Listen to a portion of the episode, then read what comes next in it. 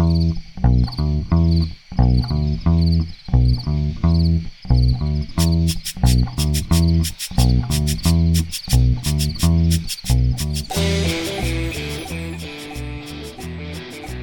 bien amigos, seguimos en Preferiría no hacerlo, seguimos hablando de bibliotecas. Vamos a hablar ahora con un amigo, un amigo entrevistado. Lo entrevistamos siempre y siempre nos divierte mucho con sus historias porque es un maniático y entre sus manías hay una que lo ha, destacado muchísimo que es la del café, pero hay otras y unas son los libros y la disposición de los libros. Bueno, vamos a hacer que nos cuente todo, todo eso él. Me refiero al señor Nicolás Artusi, sommelier du café, a quien tenemos en línea. ¿Cómo estás, Nico?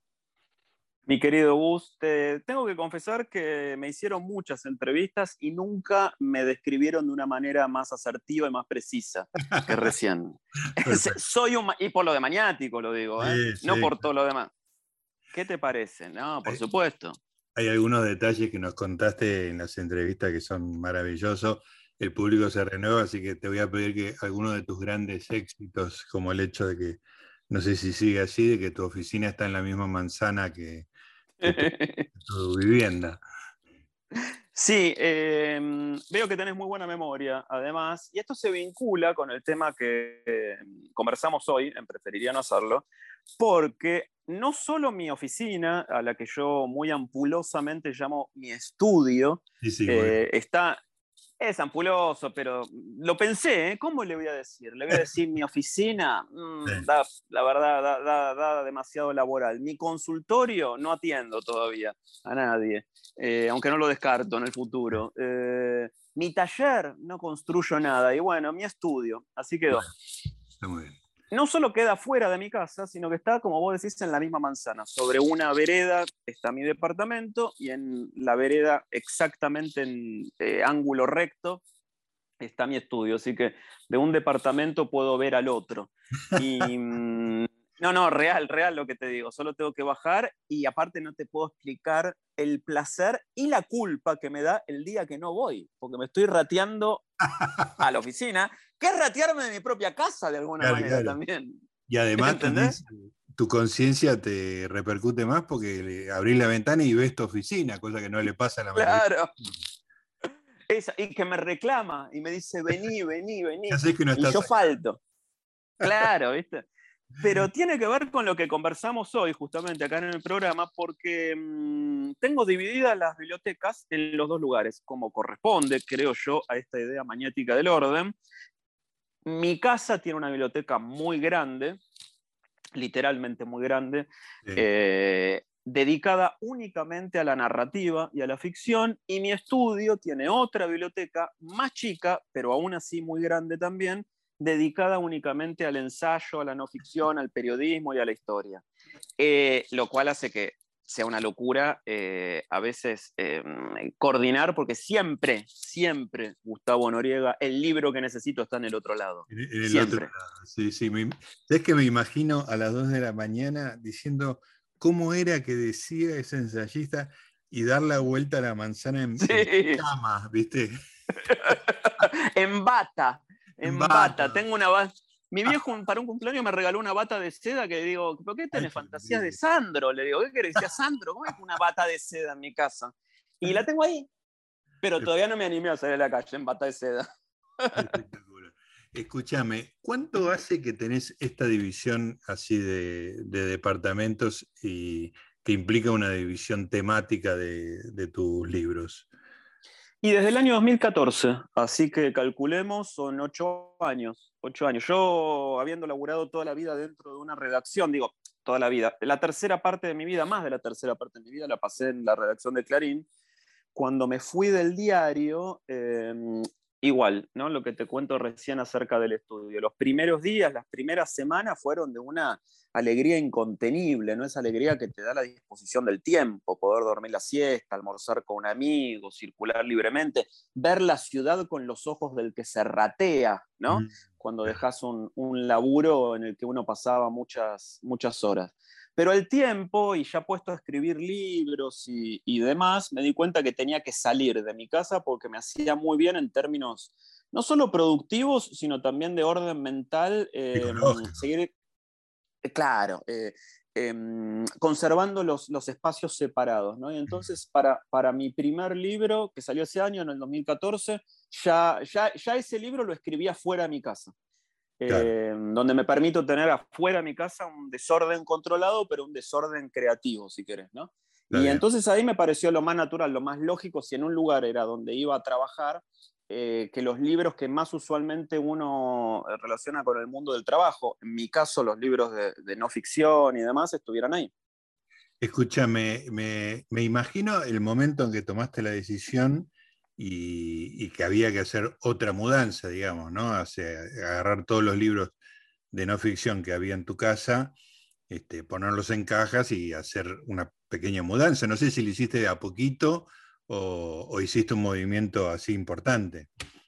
Fue una mudanza hormiga, fui llevando de, a cajas, pero hay un detalle que es no menor y que complejiza todas las operaciones eh, bibliófilas en mi caso, que es que no es nuevo, sino de, por lo menos desde que estoy emancipado y de esto hace mucho tiempo, que tengo todo ordenado por orden alfabético. Ay, ay, ay, y entonces, claro, mi viejo, en una mudanza, mm, lo peor, o sea, lo que para mí, y acá hay otra prueba de, mis manías, constituye la pesadilla máxima, ya no este, que pueda eh, romperse un espejo, sino que un camión de mudanzas imprudente me mezcle los libros. ¿Entendés lo que te digo? Dramático. Entonces, Claro, entonces son, eran todas, todas las veces que me mudé, que no fueron tantas ya en mi vida de adulto, sino dos veces, tres. Em, siempre ordenar, mejor dicho, tener los libros ordenados, pero conservar en orden, el orden, en cajas cerradas y lubricadas, ya no este, con la letra, porque todas las letras no entran, o, mejor dicho, una letra completa no entra en una caja, sino con el criterio de diccionario, ¿no? Entonces, a lo mejor una caja era AA-AC o AD. Y así me he pasado meses, ¿entendés? Entretenido con esta, con esta cosa. Pues mis mudanzas son una suerte de viaje a las Indias orientales, ¿entendés? No son mudanzas comunes. Qué maravilla, qué maravilla. Ahora, em, vos hace poco escribiste una nota sobre, sobre esto y, la nota prácticamente decía que era absurdo ordenar alfabéticamente. Este, o sea que vos no sos muy consecuente con tus propias ideas. No, definitivamente. Sobre todo es absurdo desde el punto de vista eh, práctico, porque el problema no es ordenar los libros, ¿no? Eh, vos sabés bien que una biblioteca está en mutación constante. Entonces, el problema es hacer lugar a los libros que llegan, ¿no? Yo, tengo, eh, yo tengo un orden bastante estricto. Tengo una pila que es muy voluminosa de pendientes. Esos no entran a la biblioteca. Sí. Solo entran a la biblioteca los libros que ya los leí y que yo considero, ya antes, antes tenía un afán, no te digo coleccionista, pero sí más acumulador de conservar todo. Después me di cuenta que el espacio es finito y eh, solamente conservo algunos libros de los que leo, ¿no? Porque tengo que leer muchos por cuestiones de laburo, para reseñarlos en el diario. Claro, claro o para comentarlos en la radio. Pero una vez que entra un, libro nuevo, vos imaginate que, claro, termino de leer, un, no leo ya hace mucho Murakami, pero me sirve en términos de, ejemplo. Pero entonces tengo que hacerle un lugar en la M y tengo que correr a Philip Larkin para un lado y a Nabokov para otro, ¿entendés? Y claro, ¿entendés? Y algo hay que sacrificar. Y entonces ahí la biblioteca, que ya por naturaleza es un espacio en mutación o en movimiento, se mueve todavía más. Porque en una biblioteca que no estuviera ordenada por orden alfabético, ese Murakami iría al espacio que está naturalmente vacío disponible. Acá no, acá hay que mover hacia un lado y hacia el otro. Y ahí hay víctimas, porque como el espacio es finito, alguno se va. Exactamente, porque no es simplemente correrlos a hacer un lugar, porque el lugar ya no hay, me imagino, o te pasa lo mismo que a mí. No hay están apretados, están como en el subte, todos los libros amuchadísimos y, ahí hay que empezar a, sacrificar, como decías vos. ¿Y qué haces con los libros que sacrificas? Los libros que sacrifico los regalo, por lo general. Le, ah. busco algún destinatario. Una de mis grandes destinatarias es mi vieja también. Ah, Mi vieja ya, ya no trabaja y, ella ocupa buena parte de su día leyendo. Eh, ella me inculcó el, placer por la lectura, ella es maestra, retirada y, siempre leyó mucho, ¿no? Y entonces, bueno, una, una, buena parte de los libros que descarto van a la casa de ella. Em, pero además disfruto mucho también de regalar espontáneamente libros, ¿no? Eh, libros que me hayan gustado o que haya leído. Y entonces, qué sé yo, un día voy y, considero que un libro que me significó algo por tal cosa va bien con una productora nuestra del canal de tele, entonces voy y le regalo libros espontáneamente y así lo hago continuamente con mis amigos y mis familiares para los que no espero una circunstancia especial. Me, me, da mucho gusto regalar libros. Ahora, hay otros que son irregalables también, ah, y esos son los que suponen un dilema. Ahora, Nico, eh, esto del orden alfabético tiene este problema, pero bueno, la, solución está más o menos a la vista. Hay, un reemplazo, este, hay un flujo hacia afuera de tu casa.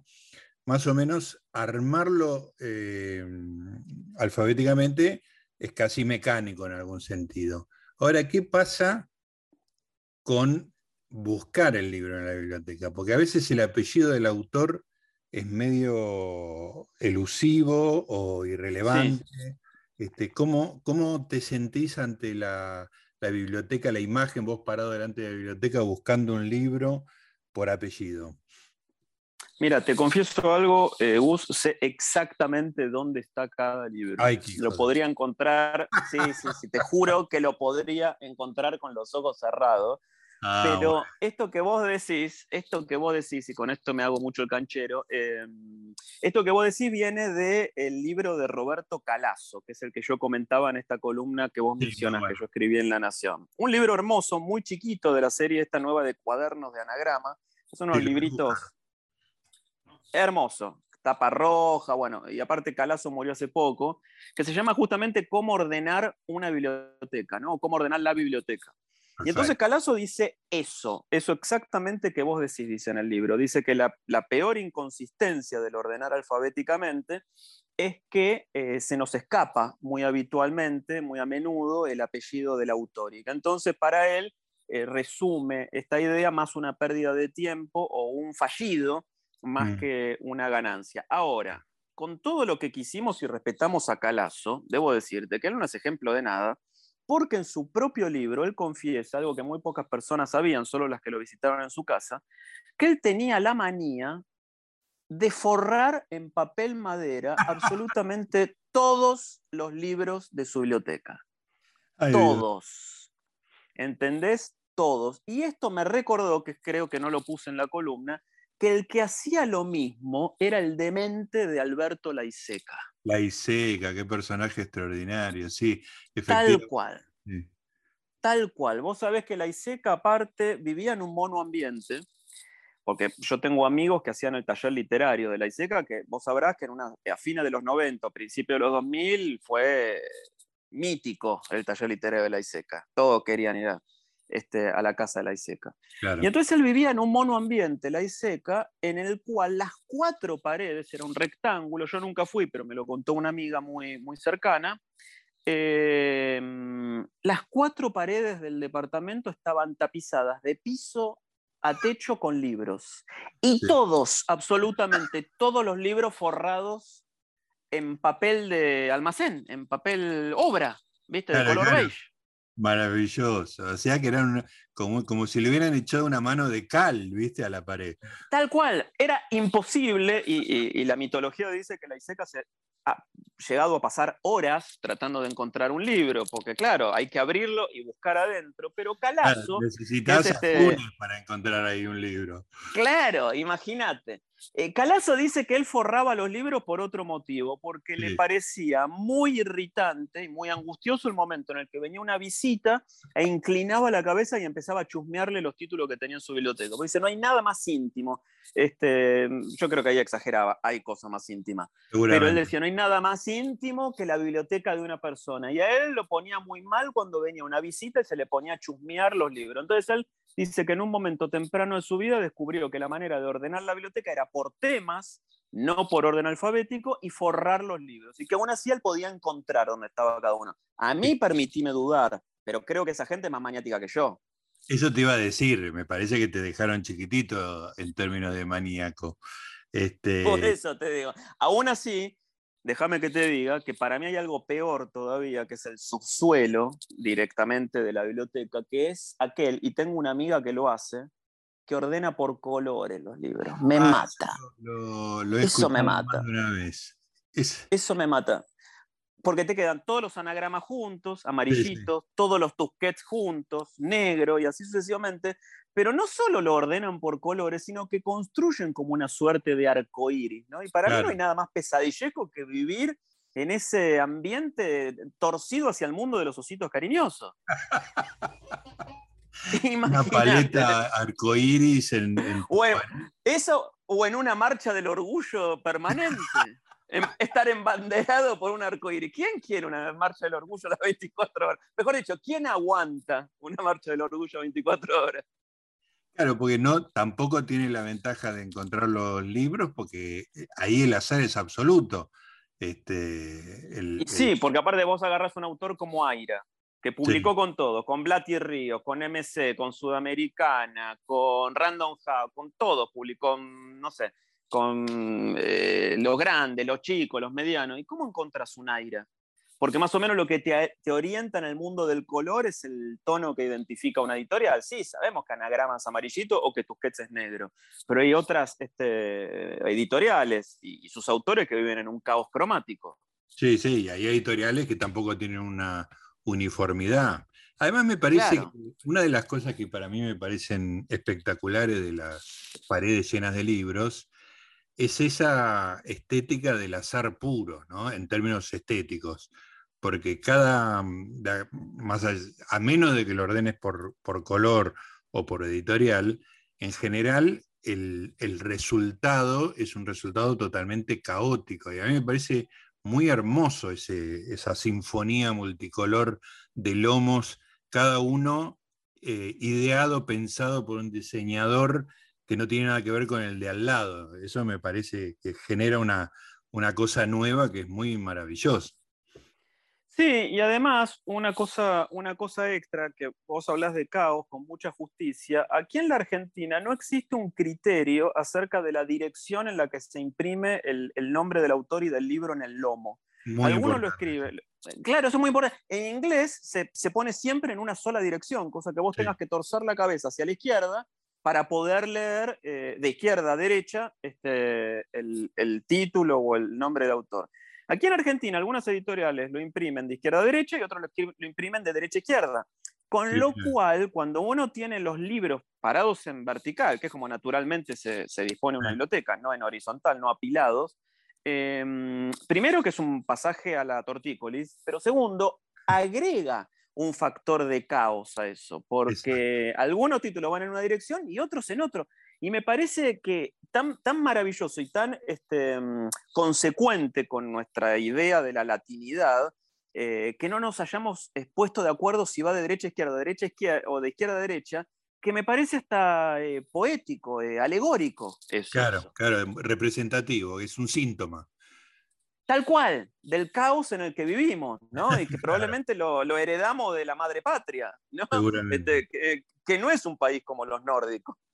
Además, yo imagino que como, como lo haría yo, vos debes ser una de esas personas que incomodan a Calazo, eh, que entras a una casa que tiene una biblioteca importante y los ojos se te van a ver qué libros tiene, ¿no es cierto?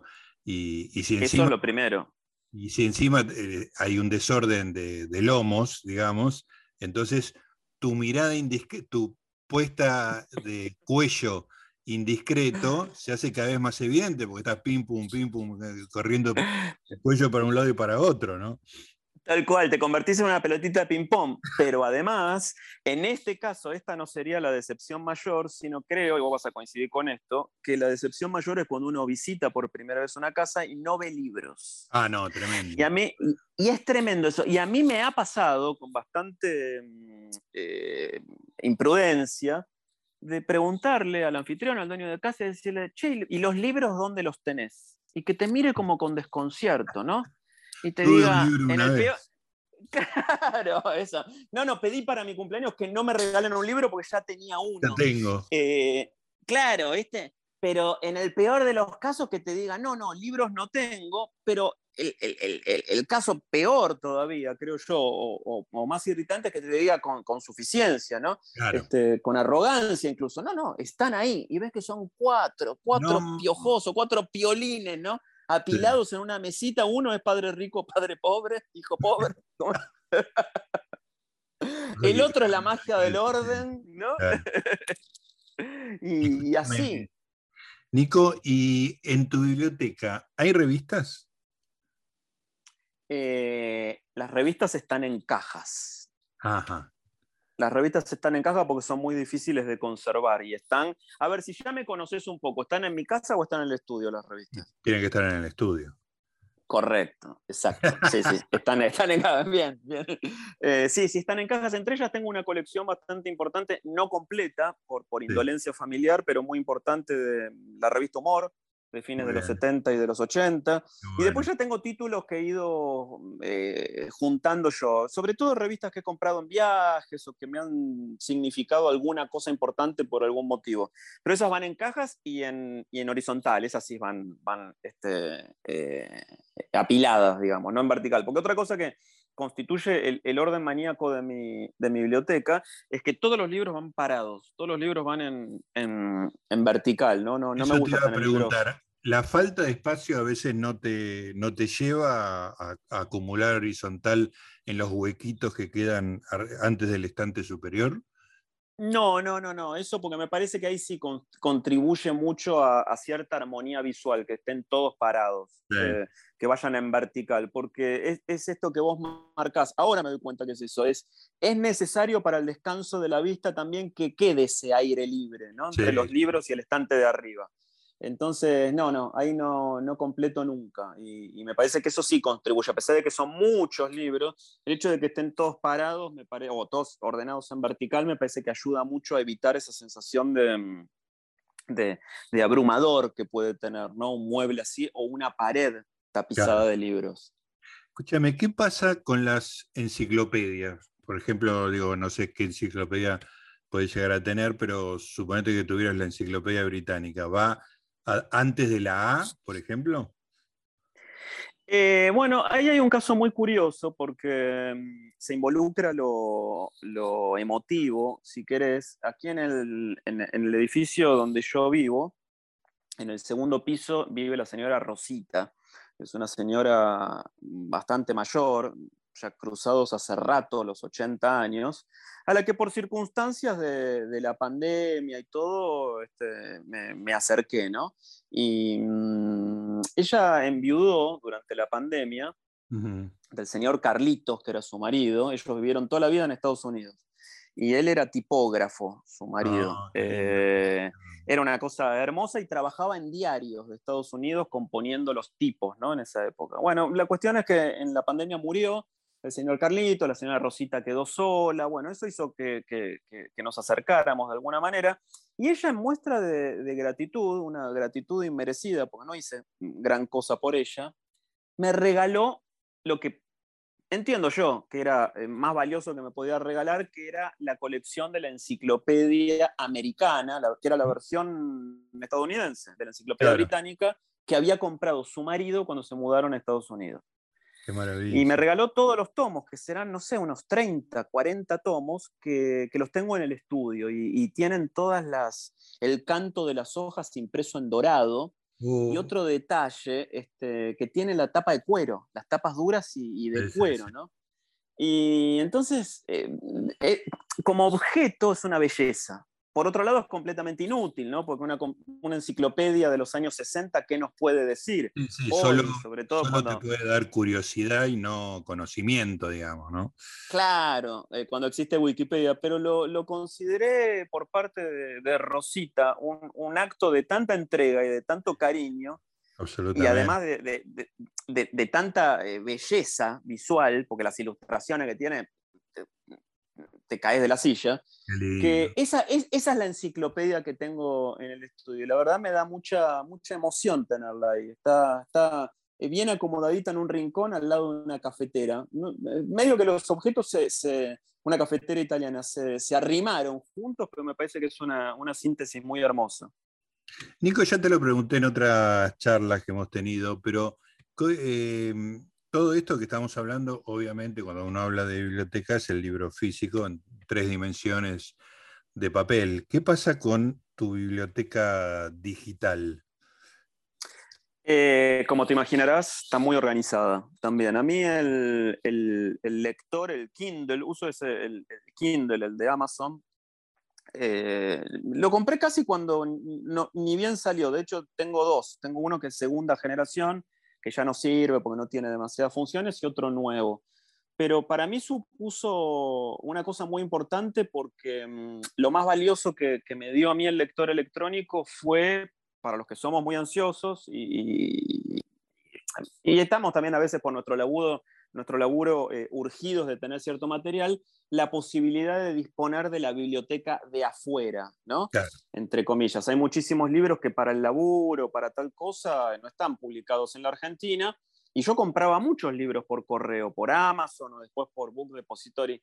Y, la verdad que la posibilidad de tenerlos en 10 segundos o en un clic, como te dice Amazon, es impagable, literalmente. Vertiginoso, claro. Es vertiginoso. Y tengo todos los libros electrónicos ordenados en una carpeta, en la computadora, en un backup, también ordenados por autor, así que también responden al, eh, orden alfabético.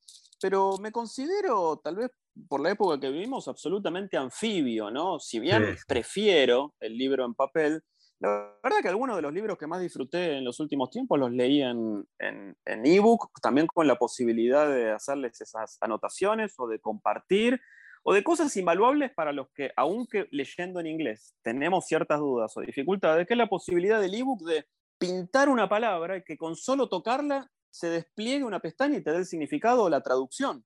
Es Cosa que para la es espectacular para la, para la lectura analógica, eso ya era una dificultad porque era una actividad de dos pasos, ¿no? Marcar una palabra e ir a buscarla en un diccionario. Acá solamente con pintarla y tocarla se nos despliega la, traducción o el significado. Y eso para mí es, es valiosísimo. Así que también los tengo ordenados en orden alfabético y, no soy un fanático, sí, soy un fan, me corrijo, soy un fanático del papel, pero soy anfibio también y, disfruto mucho de leer en el aparatito. Escúchame, Nicolás, estás sacando un libro nuevo, todavía no lo tengo entre mis manos, pero... Lo tendrás mañana lunes. Ah, perfecto, buenísimo. Contame de qué se trata. ¿Puedes creer que es un diccionario enciclopédico, Noriega? me, metí en ese baile. es bueno, este va, ya sea por diccionario o por la A de Artusi, va adelante. claro. Tal cual, es un diccionario enciclopédico del café, una obra que, a la que le dediqué buena parte de la pandemia y de la cuarentena. Y, me propuse que, mm, primero cuando empezó mi personaje del sommelier de café, ya vas a 15 años de esto, me propuse en su momento escribir, ya que no estaba hecha la biblioteca del café, escribirla yo. No había textos de café en, en español, ¿no? Entonces dije, bueno, no hay, lo hago yo.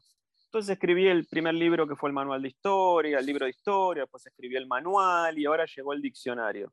Y cuando mm, se me ocurrió escribir el diccionario, dije, la única manera, o por lo menos para mí, eh, de, que tenga sentido escribir y publicar un diccionario en la época de Wikipedia es que sea un diccionario absolutamente ortodoxo y tradicional. ¿no? Un diccionario, me encanta. claro, tomé como referencia el pequeño Larousse Ilustrado, que es uh. el diccionario que había en mi casa y que conservo todavía, edición de 1972.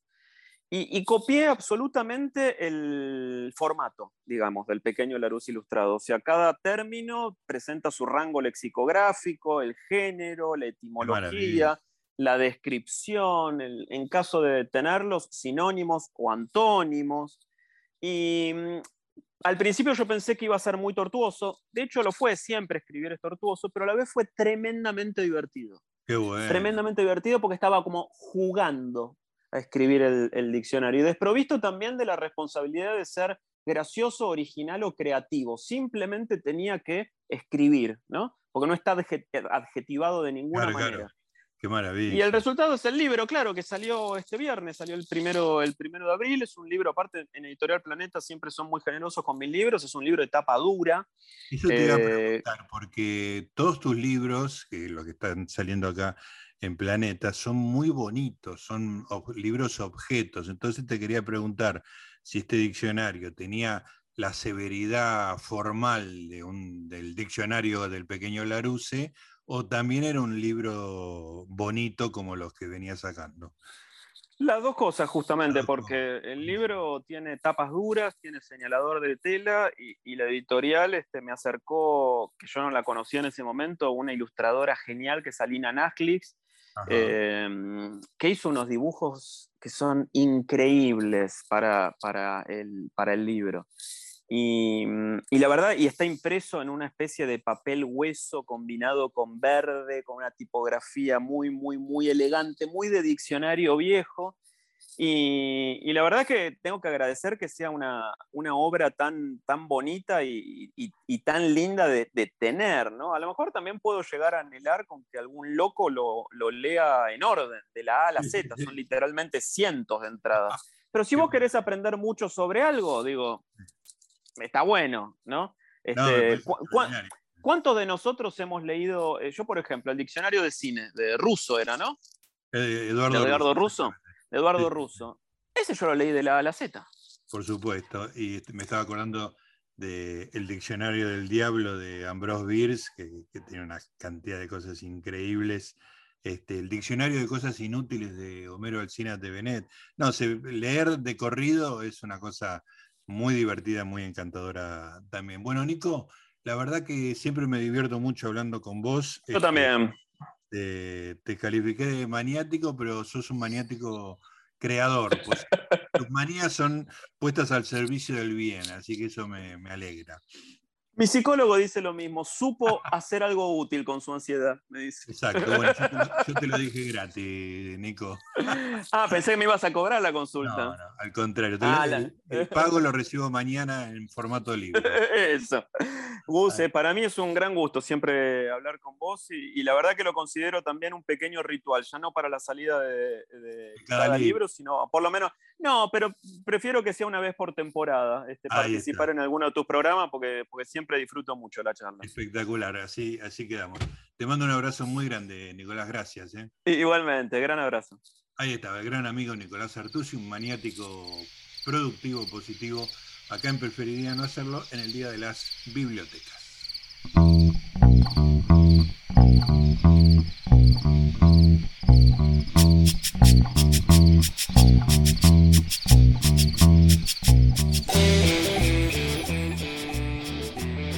preferiría no hacerlo. Zona libre de terraplanistas.